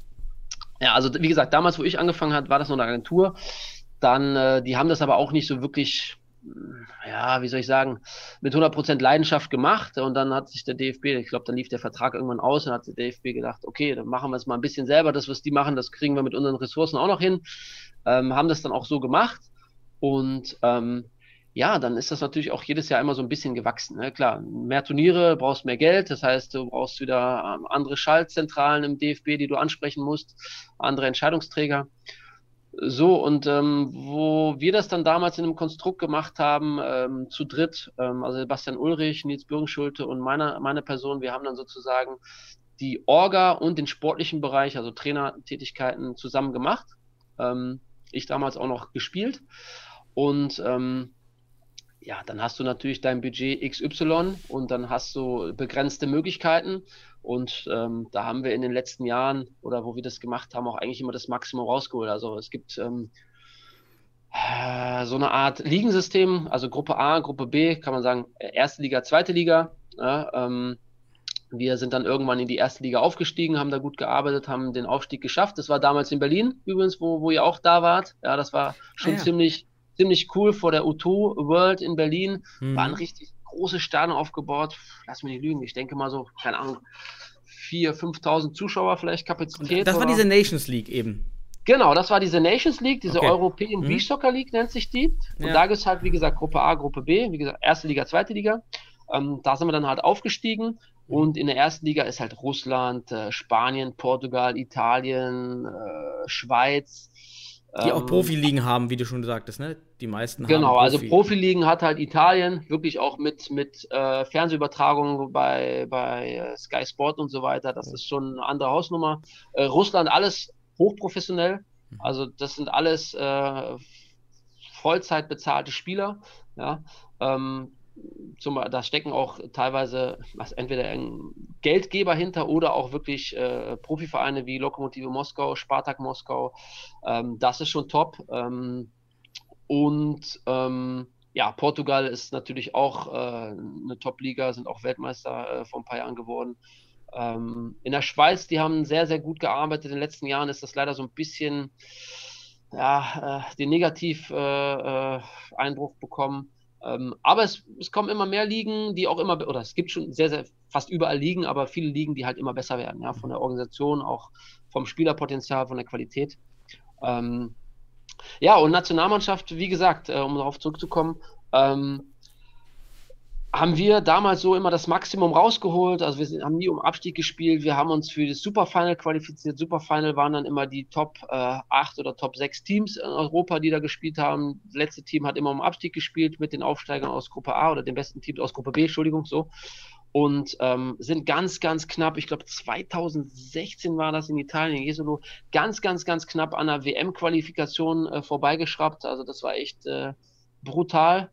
Und ähm, wie gesagt, äh, da haben die Jungs echt mit, mit 100% Einsatz, Leidenschaft und Herzblut gearbeitet. Wie gesagt, alles unbezahlte Spieler, alle verrückt gewesen und haben da sehr, sehr gut äh, mit uns zusammengearbeitet. Aber wir haben dann irgendwann gesagt, so, es geht nicht weiter. Ja, du kannst nicht ähm, zu den Top-Teams Europas gehören oder willst dahin kommen und hast aber nur wirklich sehr, sehr begrenzte Mittel. Also äh, wirklich in der Gruppe A waren wir immer, glaube ich, die einzigen, die, wo die Spieler kein Geld bekommen haben. Also mhm. wirklich, wir, wir, sprechen jetzt nicht von den Top-Teams Russland äh, und, und Spanien oder sowas, die halt voll bezahlte Spieler sind, aber alle Spieler, selbst Aserbaidschan, ja, Aserbaidschan, äh, die haben Geld bekommen, die Türken, äh, also wirklich, alle haben da Aufwandsentschädigung pro Tag oder wie auch immer Festgehalt im Sommer bekommen ähm, da haben wir nur mit den Ohren geschlackert, ja. Hm. Und ähm, uns haben sie immer angeguckt und sagen, ja, wie, ihr seid doch in Deutschland, ihr seid doch DFB und gesagt, nee, wir sind froh, dass wir hier sind, ja. Und das ist ja alles cool. Ähm, aber wie gesagt, irgendwann kam der Punkt, ähm, da kannst du halt nicht mehr rausholen. Also du musst, wir, wir hätten mehr Zeit gebraucht, mehr Trainings, äh, mehr Infrastruktur, ähm, die einfach dann aus finanziellen Gründen nicht möglich waren. Okay mussten wir uns mit abfinden, haben wir halt das Beste mal draus gemacht. Und ich denke, das haben wir auch, ja, wenn man sich die Resultate anguckt, wie gesagt, wenn du dann halt dich fürs Superfinal qualifizierst und fährst dahin und die anderen, äh, wir fahren nach Hause, äh, Montag, müssen drei Tage arbeiten, studieren, dies, das, fahren donnerstags wieder hin, müssen, haben abends noch ein Training, müssen Freitag, Samstag, Sonntag spielen und die anderen fahren quasi von einem Turnier zum nächsten, lassen sich massieren, regenerieren, dass du da dann nicht mehr auf der gleichen Höhe bist, ist klar. Ja, und wie gesagt, für, für unsere Verhältnisse haben wir das Maximum rausgeholt, ähm, waren aber immer bestrebt, da halt mehr rauszuholen, damit wir halt auch einfach an die Top-Teams rankommen können. Und ja, da kommt dann halt äh, der DFB ins Spiel, beziehungsweise Bernd Baruta damals war wirklich ähm, sehr, sehr engagiert, sehr, sehr motiviert. Leider ist er aktuell nicht mehr beim DFB tätig. Ähm, aber der hat wirklich sehr, sehr viel bewegt und äh, hatte auch wirklich Konzepte, um die WM, Beachsoccer WM, äh, nach Deutschland zu holen. Ähm, hat dann leider nicht geklappt aufgrund verschiedener Sachen. Ich glaube, die FIFA hat sich da sehr, sehr lange Zeit gelassen mit, äh, ähm, mit äh, den Bewerbungsunterlagen oder, oder Sachen, die man einreichen musste. Und dann wurde halt auch die Zeit zu knapp und dann waren wieder Umstrukturierungen beim DFB. Also wie gesagt, ist leider, leider äh, vom Tisch gefallen, aber der hat das schon sehr, sehr viel bewegt und ähm, der hat es halt auch erkannt, dass, dass wir halt mehr Möglichkeiten brauchen. Ja, und dann war irgendwann auf einmal ein Budget da. Ja, leider, muss ich sagen, leider wurde unsere gute Arbeit dann nicht belohnt und wir durften nicht mit dem äh, Top-Budget arbeiten, sondern man hat uns mehr oder weniger so ein bisschen, äh, ich sag mal, rausgekickt ähm, und hat dann einen ausländischen Trainer geholt und äh, viel, viel Geld investiert, ähm, aber auch nicht wirklich nachhaltig. Äh, Resultate waren auch nicht so wirklich da. Also man ist das eine Jahr, erste Jahr knapp am Abstieg vorbeigerutscht. Ähm, wie gesagt, ist uns vorher nie passiert. Ähm, klar, du hast natürlich dann eine Umstrukturierung, das, das äh, braucht man ein bisschen Zeit, bis sich das dann, bis die, bis das alles fruchtet. Aber letztendlich ist jetzt da auch im letzten Jahr oder im vorletzten Jahr nicht wirklich viel, mhm. äh, wie soll ich sagen, äh, man konnte die, die, die, den Anschluss an die Spitze nicht wirklich, äh, mhm. ja, man konnte sich da nicht so annähern, meiner Meinung nach. Obwohl ihr eben eigentlich verbesserte Bedingungen hattet, plus Absolut. den Trainer. Wo kommt jetzt euer Trainer her? Oder wo kam jetzt her? Ähm, der ist aus Italien gekommen, okay. ähm, hat da ähm, auch äh, Serie A äh, mhm. gespielt, hat auch Italienern sehr, sehr guter Spieler gewesen, mhm. ähm, noch ein junger Trainer hat seine Philosophie versucht hier äh, zu übermitteln, aber hat meiner Meinung nach nicht so ganz äh, geklappt. Ähm, Wahrscheinlich, weil die wie im Futsal die, das Problem besteht, dass die Ausbildung in den Vereinen gar nicht so weit ist wie in, eben in Italien, dass ein Nationaltrainer in Deutschland andere Aufgaben eigentlich hat wie auch im. Futsal, als im, in einem anderen Land. Auch, absolut, absolut. Also er hatte Trainings angesetzt, äh, wo man einfach sagen muss, von der Trainingssteuerung, meiner Meinung nach hat das nicht gepasst, ja. Äh, du kannst nicht vor Turnier, äh, vor den wichtigen Spielen so intensiv trainieren mit Spielern, die keine Vollprofis sind. Das, das funktioniert nicht. Ja. Dann, bist, dann bist du schon vor dem ersten Spiel kaputt und dann kannst du deine Leistung nicht abrufen, dann kannst du natürlich auch keine Resultate erzielen. Also, ähm, aber das meiner Meinung nach hätte man äh, nach den ersten mh, Spielen, Trainings und so weiter eigentlich äh, sehen müssen sage ich mal so. Ich habe es noch als Spieler selber erfahren ähm, und ich war oder bin immer auch noch ein fitter Spieler gewesen. Äh, und wenn du dann, wie gesagt, ab Montag Trainingslager anfängst und ab Freitag die Spiele hast und bist eigentlich Mittwoch schon im Sack, äh, dann kannst du am Freitag keine 100% mehr geben. Ja. Ähm, das kam natürlich dazu und wie du sagst, ähm, du, ja, wenn du aus einem anderen Land kommst, ne, das ist einfach eine andere Men Mentalität. Du musst die Spieler kennenlernen, du musst die Spielsysteme kennenlernen, du musst die Eigenarten der Spieler kennenlernen und so weiter und so fort. Und wie gesagt, dass das ein Prozess ist, das ist klar, aber auch meiner Meinung nach hat das in den letzten Jahren, wie gesagt, nicht gefruchtet. Und es ist einfach schade, dass man damals so ein gut funktionierendes Konstrukt auch äh, ergebnistechnisch dann einfach nicht die Möglichkeit äh, gegeben haben, ähm, da mal vernünftig zu arbeiten. Weil das war halt immer unser Ziel. Wir haben immer gesagt, okay, wir machen das Beste draus, was wir haben. Das haben wir versucht mit den Spielern zusammen. Also wie gesagt, die Spieler darf man da nicht vernachlässigen. Die haben ihren wesentlichen Beitrag dazu geleistet. Wie gesagt, wir haben das ja nur organisatorisch und das Team eingestellt, aber letztendlich sind die Jungs ja auf dem Platz, die die, die Ergebnisse erzielen. Ja, und ähm, die haben wirklich immer mit vollem Herzblut äh, alle Gas gegeben und haben natürlich auch gehofft, dass irgendwann, wenn der DFB mal, mal kommt, dass das alles besser wird. Und ähm, wir vor allem persönlich dann natürlich auch mal wirklich so arbeiten könnten, wie wir uns das vorgestellt hätten. Und das war jetzt leider nicht da. Äh, die, ich sag mal, das Schlaraffenland hat jetzt jemand anders bekommen. Ja, und jetzt kommen wir zur aktuellen Situation. Leider ähm, war jetzt im Dezember, Anfang Dezember, eine Präsidiumssitzung beim DFB und da wurde dann halt entschieden, dass die Nationalmannschaft eingestellt wird. Also komplett. Es wurde natürlich viel, viel, viel mehr Budget äh, ausgegeben als bei, zu unseren Zeiten damals. Ähm, mhm. Klar, der Staff, also wir haben es damals mit drei, vier Leuten organisiert, organisiert und sind auch zu den Turnieren gefahren, haben es organisiert. Ich habe noch, äh, also wir waren Trainer-Team dann zum Schluss, äh, zwei Mann, Sebastian und, und, ich. Wir haben alles organisatorisch und, und ähm, sportlich geregelt und in den Spielen äh, war ich auch noch Spieler und äh, Sebastian Ulrich dann sozusagen an der Seite verantwortlich, ja, und es hat auch eigentlich gut funktioniert, aber wir haben letztendlich alles zu dritt oder zu viert gemacht. Der Physio hat uns immer noch geholfen, hat man ein gutes Team an der Seite, ja. Äh, da nochmal herzlichen Dank an, an Michael Bohl und äh, Mario Groll, die wirklich auch sehr, sehr viel Zeit und auch Geld investiert haben und immer zu, zur Seite standen, die dann auch nicht weiterarbeiten durften. Also wie gesagt, sehr, sehr schade, und ähm, ja, und jetzt hatte man Stuff von zehn, zehn Leuten ungefähr, Hm. die mit rumgereist sind. Ja, das weiß jeder, das kann, kann man hochrechnen, dass das natürlich alles Geld kostet. Und ähm, alles auch schön und gut ist, aber na klar, wenn die Resultate nicht stimmen, letztendlich ist der DFB auch, äh, muss auch seine Zahlen im Griff haben. Äh, Corona-bedingt ähm, tat ihn das auch nicht gut. Ich meine, klar, wir sprechen immer noch vom reichsten Verband der Welt, keine Frage. Aber da wird dann natürlich auch gesehen, okay, was haben wir investiert und was Mhm. ist bei rumgekommen? Und ich vermute mal, dass das ein Hauptgrund war, ähm, dass, wie gesagt, durch Corona Einsparungen äh, gemacht werden müssen oder mussten. Und ähm, ja, der, der am Ende der Kette sitzt, hat dann halt die Arschkarte, ja. Und äh, Hat man denn mit euch davor gesprochen? Also bevor ihr das erfahren habt, hat man mit euch eine Videokonferenz vereinbart, darüber diskutiert, was es für Lösungskonzepte gibt? Wie du schon sagst, man hätte ja dann wieder sagen können, wir können euch anbieten, wir unterstützen euch hinsichtlich Fahrtkosten, aber wir können eben keine zehn Mann mehr bezahlen. Nee, das, das leider gar nicht. Das leider gar nicht. Und das war auch so äh, in, in, in der Bistocker-Szene der, der große Schock, ja, weil letztendlich hat man eine Mail bekommen, äh, wo es drin stand. Klar, dann hat man natürlich auf der DFB-Seite den Presseartikel gelesen.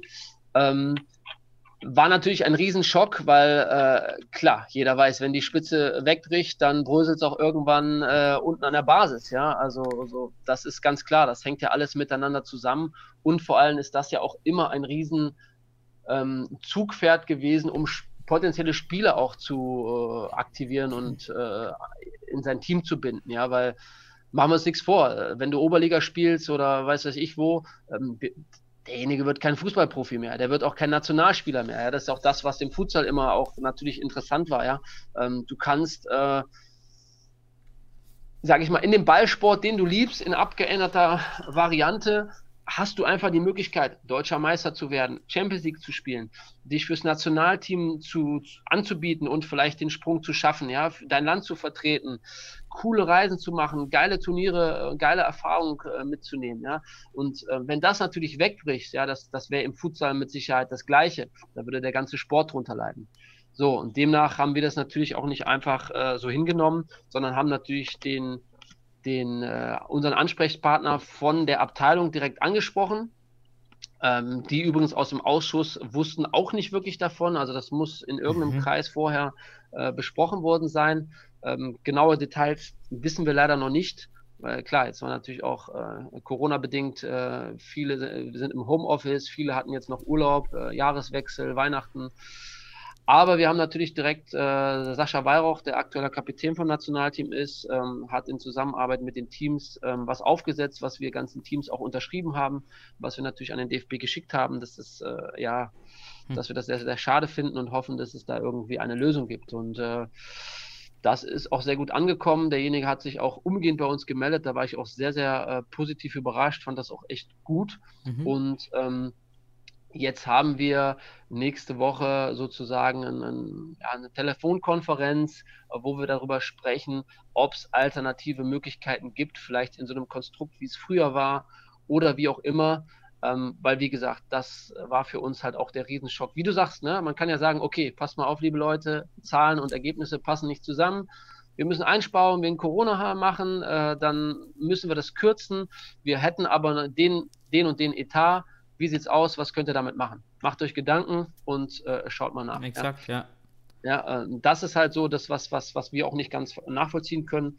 Aber wir hoffen, dass wir da in naher Zukunft ähm, einfach äh, mhm. ja, eine plausible Erklärung bekommen und dass sich das dann auch zum Guten wendet und es irgendeine Möglichkeit äh, gibt, das Nationalteam am Leben zu lassen oder dass man es vielleicht sogar komplett eigenständig vermarkten kann, dann brauchst du natürlich Sponsoren, die da, äh, die da äh, sich engagieren wollen. Gibt es den Beachvolleyballverband, äh, den Beachsoccerverband noch? Den, der am Anfang existent war? Hm, weiß ich gar nicht genau. Die machen, glaube ich, so in, in Süddeutschland, in, in, in, im Saarland machen. Also, die haben Sitz in Saarland, da gibt es noch was. Okay. Ähm, aber auch das wäre ja auch nur möglich, ein Nationalteam eigenständig zu stellen, wenn der DFB das mhm. zulässt und einem auch die Rechte dafür überlässt. Ja, Exakt, und das, ja. ob das möglich wäre, keine Ahnung. Wie gesagt, äh, wir sind gespannt auf das Gespräch, wir freuen uns drauf und wir hoffen, dass das, dass das produktiv ist. Und ähm, ich sag mal so, im Moment kann eh keiner trainieren, da kommt es nicht auf den Tag drauf an, leider, ja. Aber es wäre schon wichtig, dass es da weitergeht. Wie gesagt, in welcher Form auch immer, wer auch dann da immer organisatorische Trainertätigkeiten übernehmen würde, lassen wir erstmal dahingestellt. Wichtig ist, dass es weitergehen könnte, ähm, weil dieses Jahr, wenn dann wieder alles so, ich sag mal, zu Normalität äh, zurückkommt, äh, gibt es eine mhm. WM-Quali, es gibt ein, ähm, ein äh, eine WM äh, Ende August in Moskau, in Russland. Und ähm, ist gesagt, die von der FIFA? Die ist von der FIFA, okay. ja. Die ist von der FIFA. Das wird von der FIFA. Was natürlich sein kann, meine These, die, oder was ich gerade überlegt habe, wo du das erzählt hast, ähm, es wäre spannend zu wissen, ob es daran liegt, dass man jetzt nicht mehr in den Beachsoccer erstmal investieren möchte oder das auch schnell abge, ähm, abgeklemmt hat, dass die UEFA nicht involviert ist. Und ähm, das ist ja dasselbe Problem, was ich auch bei dir raushöre. Es gibt eigentlich innerhalb des DFB, also aus dem DFB heraus, eigentlich keine Motivation, Beachsoccer zu betreiben. Genauso wie es eigentlich auch keine Motivation gab, niemals Futsal zu betreiben. Es wurde einfach gemacht und gefördert. Und im Futsal war es dann ja so, durch die Forderungen für die EM 2024 muss eine Futsal-Bundesliga oder eine eingleisige Futsal-Liga existieren aufgrund der UEFA-Vorgaben, weshalb ja, dann ja. eben dieser andere Weg aus meiner Sicht gegeben wurde gegenüber Beach Soccer, zu sagen, wir gehen jetzt mehr in den Futsal, aber nicht, weil wir es aus, äh, aus uns heraus gerne so möchten, weil wir denken, dass der Futsal ganz wichtig ist für den DFB, sondern okay, wir müssen es machen. Die UEFA möchte es. Jetzt ist bei euch das Problem, die UEFA hat überhaupt gar keine, gar keine Verbindung und gar Ja. keine. Kann es auch, ist das vielleicht auch ein Grund? Ja, sehe ich, sehe ich, sehe ich ähnlich, ja. Also das sage ich auch schon seit Jahren, dass das auf jeden Fall dem Sport gut tun würde, ja, wenn du EVA damit involviert wäre, weil dann hast du ganz klare Strukturen, du hast ähm, ganz klare Rahmenterminkalender, ja, das ist im Beachsoccer auch immer so eine Sache. Ähm, dadurch, dass das über eine Agentur sozusagen läuft, die für das für die FIFA macht, klar, eine FIFA WM ist jetzt, ist jetzt terminiert, das ist klar. Ähm, aber zum Beispiel die Qualifikation noch nicht, ja, oder auch die Europäische Liga noch nicht. Gut, dieses Jahr oder letztes Jahr ist eh äh, schwierig, überhaupt alles an den Start zu kriegen, weil keiner weiß, äh, was darfst du machen, wo darfst du was machen, welche Teams können überhaupt anreisen und spielen, ja. Ähm, das ist natürlich jetzt noch eine zusätzliche Problematik. Aber ganz klar, also ähm, das ist mit Sicherheit auch so ein Ding. Ich sag mal, im Futsal wurde der DFB ja so ein bisschen, ich will jetzt nicht sagen genötigt, aber schon so ein bisschen ähm, ja, vor die Wahl gestellt. Ne? Macht jetzt oder äh, macht richtig oder macht gar nicht. Ähm, das mit der Motivation, keine Ahnung. Ich meine, ist natürlich klar, DFB ist ein Riesenapparat, die haben ich, tausende von Baustellen. Wenn du da eine Baustelle weniger hast, dann bist du natürlich auch happy. Das kann ich auch nachvollziehen. Ähm, andererseits muss man natürlich sagen, ähm, das Potenzial, was halt auch gerade in der Jugendförderung und so weiter ist, ist, ist einfach riesig, ja. Also sehe ich persönlich so. Das sage ich jetzt nicht so, weil ich die rosa-rote Brille anhabe, sondern weil ich das wirklich, weil ich davon überzeugt bin. Das gleiche ist auch im Futsal. Sehe ich auch den, den Mehrwert für den Fußball. Ähm, und vielleicht muss da einfach so ein bisschen beim DFB umgedacht werden, ja. Und ich meine, das mit dem, mit dem Futsal, Nationalmannschaft und mit der ganzen Struktur, das ist ja schon mal, ist ja auch schon mal ein, ein guter Fortschritt.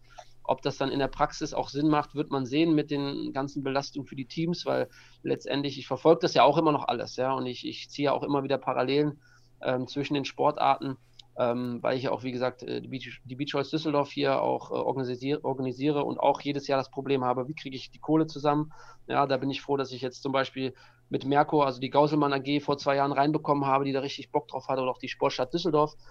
Aber das ist ja auch nicht überall und das ist ja auch im Futsal auch nicht überall so, ja. Also da ist ja auch die Tendenz, in die großen Vereine zu gehen, weil du da die Möglichkeiten hast, mhm. ja. Und da bin ich mal gespannt, wie das da sich entwickelt mit der, mit der Bundesliga, weil das ja auch eine extreme finanzielle Belastung ist. Mhm. Aber um auf den Beachsoccer zurückzukommen, ähm, also ich bin, ich bin sehr, sehr gespannt, äh, wie das da weitergeht und ich hoffe natürlich das Beste, weil ähm, machen wir uns nichts vor, sollte das jetzt wirklich eingestampft werden, ähm, und dann verlierst du deine Startberechtigung in der, in der ersten Liga, wenn dann in ein paar Jahren es wieder losgehen sollte, dann ist auch klar, ist die Frage, hast du die Spieler noch dabei? Sind die guten Spieler noch motiviert, dann einfach nur in der Liga zu spielen und im Ausland zu kicken, zum Beispiel in anderen Vereinen? Obwohl da auch, das kannst du an ein paar Fingern abzählen, wer die Möglichkeiten hat oder wer die Angebote hat. Ähm, das heißt, das wäre eine absolute Katastrophe für den Sport. Und äh, wie gesagt, dann auch aus dem Nichts wieder was aufzubauen, um wieder dann irgendwann in der Gruppe B anzufangen, um irgendwann vielleicht mal den Aufstieg zu schaffen, der meiner Meinung nach schwieriger ist, als in der Liga drin zu bleiben, weil es gibt immer äh, aus der Gruppe B ähm, Nationalteams, die da richtig äh, arbeiten und Geld in die Hand nehmen. Ähm, und das sehe ich als sehr, sehr, sehr schwierig äh, an. Und deswegen hoffe ich einfach, dass dieses Gespräch wirklich sehr produktiv ist und ähm, zumindestens äh, wenn das Gespräch zu Ende ist, äh, in die richtige Richtung geht. Äh, ich, da wird keine Entscheidung wahrscheinlich äh, ähm, gefällt werden, aber dass zumindest äh, in die richtige Richtung geht. Und wie, wie es beim DFB auch immer ist, in den Präsidien äh, muss ja das da auch alles dann abgestimmt und abgesprochen werden. Und ähm, ja, da muss man halt die Leute auch richtig abholen und auch von den Sport ein bisschen begeistern. Vielleicht war das in der Vergangenheit nicht so. Ähm, keine Ahnung, ich weiß auch nicht, wie das da im Fußballbereich aussieht. Ähm, aber das ist natürlich auch ein ganz, ganz wichtiges Thema. Die Leute müssen halt, ähm, die Entscheidungsträger müssen halt auch mit der Sportart mal äh, konfrontiert werden, ja, und auch einfach sehen, was das für ein Mehrwert ist. Und das muss man denen einfach äh, mal auf den Tisch legen. Und ich denke, dann, dann, dann ist das auch. Also, auch ich glaube auch, aus. der Mehrwert ist wirklich aus meiner Sicht, die Sportarten helfen, dieses Portfolio des DFBs zu erweitern, denn der DFB hat ja Probleme, gerade Jugendliche im TikTok-Zeitalter ja, ähm, ja. zu halten und auch ähm, gerade im Konkurrenz zu E-Sport. Und wie du schon sagtest, so ein Beachsoccer äh, Fallrückzieher, der lässt sich, der geht viraler und damit ziehst du Ja. auch vielleicht mehr Jugendliche, die dem DFB-System verloren gehen würden, ohne Beachsoccer und ohne Futsal. Korrekt. Aber genau die Sicht, da bin ich auch ganz bei dir, die fehlt mir noch. Ja. Das sieht man Aber das ist, das, das ist auch nicht nur beim DFB so. Also das, ich, ich kriege das ja auch mit äh, bei meinen Spielern oder auch in anderen Teams. Gut, mittlerweile haben wir den Luxus, dass kaum noch einer richtig Fußball spielt. Ja? Aber ich kenne es von mir früher, wo es wirklich Beachsoccer-mäßig noch wirklich in den Kinderschuhen waren. Ja? Und ich kriege das jetzt auch mit, mit den Teams mit, bei den Trainern, die sagen, nein, du gehst nicht in den Sand und warum und dies. Ja? Die sehen das nicht als Mehrwert, als Extra-Einheit ihrer Jungs, ja, die die fitter machen, sondern als Konkurrenz. Und ich glaube, das ist das hauptsächliche Problem äh, mit Futsal und Beachsoccer, dass das immer als Konkurrenz gesehen wird und nicht als Ergänzung oder als Mehrwert oder vor allem, wie du sagst, als Alternative, weil es gibt viele, die haben keinen Bock mehr auf den Fußball, ja, auf den normalen Fußball, weil teilweise die Strukturen nicht passen, weil die Trainer verrückt sind, ja, äh, zu, zu ambitioniert in unterklassigen Ligen, wo die, wo die Jungs keine Ahnung, wie oft mal trainieren müssen und äh, durch den Wald laufen, was alles keinen Sinn macht, ja. Ähm, und bevor die, sage ich mal, dem Fußball ganz wegbleiben, ist es doch meiner Meinung nach viel sinnvoller, eine, eine coole Alternative, ob in der Halle oder, oder im Sand, äh, den Jungs anzubieten. Und wie du sagst, äh, ne, so ein spektakuläres Fallrückzieher-Tor, ähm, ich glaube schon, dass das begeistern kann und äh, dass man auch den Sport gut vermarkten kann. Ja? Und wie gesagt, wenn es nicht als, als äh, Ersatz für den normalen Fußball, weil du keinen Bock mehr hast auf den normalen Fußball hast, dann sehe es doch wenigstens als, als Ergänzung, als Förder, als, als Mhm. Fördertraining, als Fördermöglichkeit, ja. Und ich meine, wie bei allen, irgendwann kommt der Punkt, klar, dann willst du vielleicht das eine oder das andere besser und mehr und professioneller, dann bleibt vielleicht nur noch eins. Gut, dann bleibt vielleicht bei der einen Entscheidung der, der Beachsoccer oder der Futsal auf der Strecke, bei dem anderen der, dem Fußball auf der Strecke. Aber letztendlich geht es doch darum, dass wir alle am Ball bleiben. Ja, im, wahrsten- im wahrsten Sinne des Wortes. Genau, man ja. bleibt im DFB-System. Man geht ja dem Genau. System nicht verloren. Das Genau. ist ja die Sicht. Das habe ich auch beim, beim englischen Futsalverband, äh, falls du es mitbekommen hast, die haben ja die englische Futsal-Nationalmannschaft eingestellt. Und da war die Argumentation, dass die, dass die, dass der Futsal dem Fußball nichts bringt. Und man hat irgendwie festgestellt, das würde nicht die Spieler so verbessern, wie auch immer. Das war eine ganz komische Argumentation. Und da war auch diese, diese Ebene, dass man einfach Spieler, die vielleicht aus dem Fußball ausscheiden würden, eine Alternative gibt, überhaupt kein Thema. Ähm, das ist ganz, ganz schade. Ich hoffe, dass, da beim, dass ihr beim Beachsoccer in der Videokonferenz, die ansteht, ähm, da äh, Druck machen könnt oder Konzepte vorstellen könnt, dass es auf jeden Fall weitergeht. Ich finde, Beachsoccer hat absolut seine Berechtigung neben dem Futsal und dem Fußball und ist in diesem Kanon, in diesem Portfolio auch für den DFB aus meiner Sicht total wertvoll und äh, völlig unterschätzt. Und ich finde es auch schade, dass ihr so weit hinter Futsal rutscht. Ja, also wir kriegen eine Bundesliga, äh, ja, haben, haben dann noch eine Nationalmannschaft und. Die, die haben wir ja, bevor das den Futsal. Äh, ja, also wir haben jetzt so, so überholt und jetzt dürft ihr noch nicht mal eine Nationalmannschaft haben. Also das ist auch aus meiner Sicht absolut ähm, nicht gerechtfertigt und unfair. Ja. Ähm, ja, gut, ja, was heißt fair, unfair? Klar, äh, ne? wie, wie in allen Sportarten willst du natürlich für deinen Sport immer das Beste. Das will ich auch oder das wollen wir, wir alle Aktiven natürlich auch. Ähm, es gibt auch genug in den, in den Teams, die natürlich da sehr motiviert sind und sich auch einbringen wollen, ja. Also ich denke auch über die Landesverbände könnte man den Sport noch viel, viel besser pushen, wenn man die ansässigen Vereine besser einbinden würde. Ja, da sind so Mhm. viele, viele kleine Stellschrauben. Äh, wenn du da dran drehst, glaube ich, würde das Ganze auch nochmal viel besser wachsen können, ja? auch in der, in der Infrastruktur, in der Qualität, in, in den ganzen Turnierserien und so weiter und so fort. Also gibt es schon viele Möglichkeiten. Aber Fakt ist, die Landesverbände oder der DFB muss sich natürlich darauf einlassen. Ja, das ist das ist das ganz ganz Wichtige. Und wenn ich sowas immer höre, ja, das ist, ist es, ich habe keinen Mehrwert davon. Ja, sagt das mal ein Brasilianer. Ja, die wachsen ja im, im Futsal und äh, im, im Strand auf. Ja, und äh, das sind halt technisch die Besten. Ja, wenn mir da einer erzählt, das hat keinen Mehrwert, sorry, dann sage ich, äh, dann, dann, dann fahr mal. Die nach haben doch, ja. die Brasilianer haben doch auch noch, ich weiß gar nicht mehr, wie das heißt, dieses Netz über, ähm, den Ball übers Netz, Fußball-Tennis. Footvolley. Footvolley, Footvolley. genau, ja, richtig. Ja, Die haben wir das auch noch oben Ja, drauf, was ja auch noch ähm, relativ weit verbreitet ist und die haben also ja. noch mehr in diesem Bereich, ne? Ja. Ja, ja. Auch eine richtig coole Sache. Spielen Mhm. wir auch öfters. Ist ein super Basic-Training. Äh, ist auch verrückt, aber ist auch mega, mega cool. Ja. Mhm. Ähm, kommt auch immer mehr.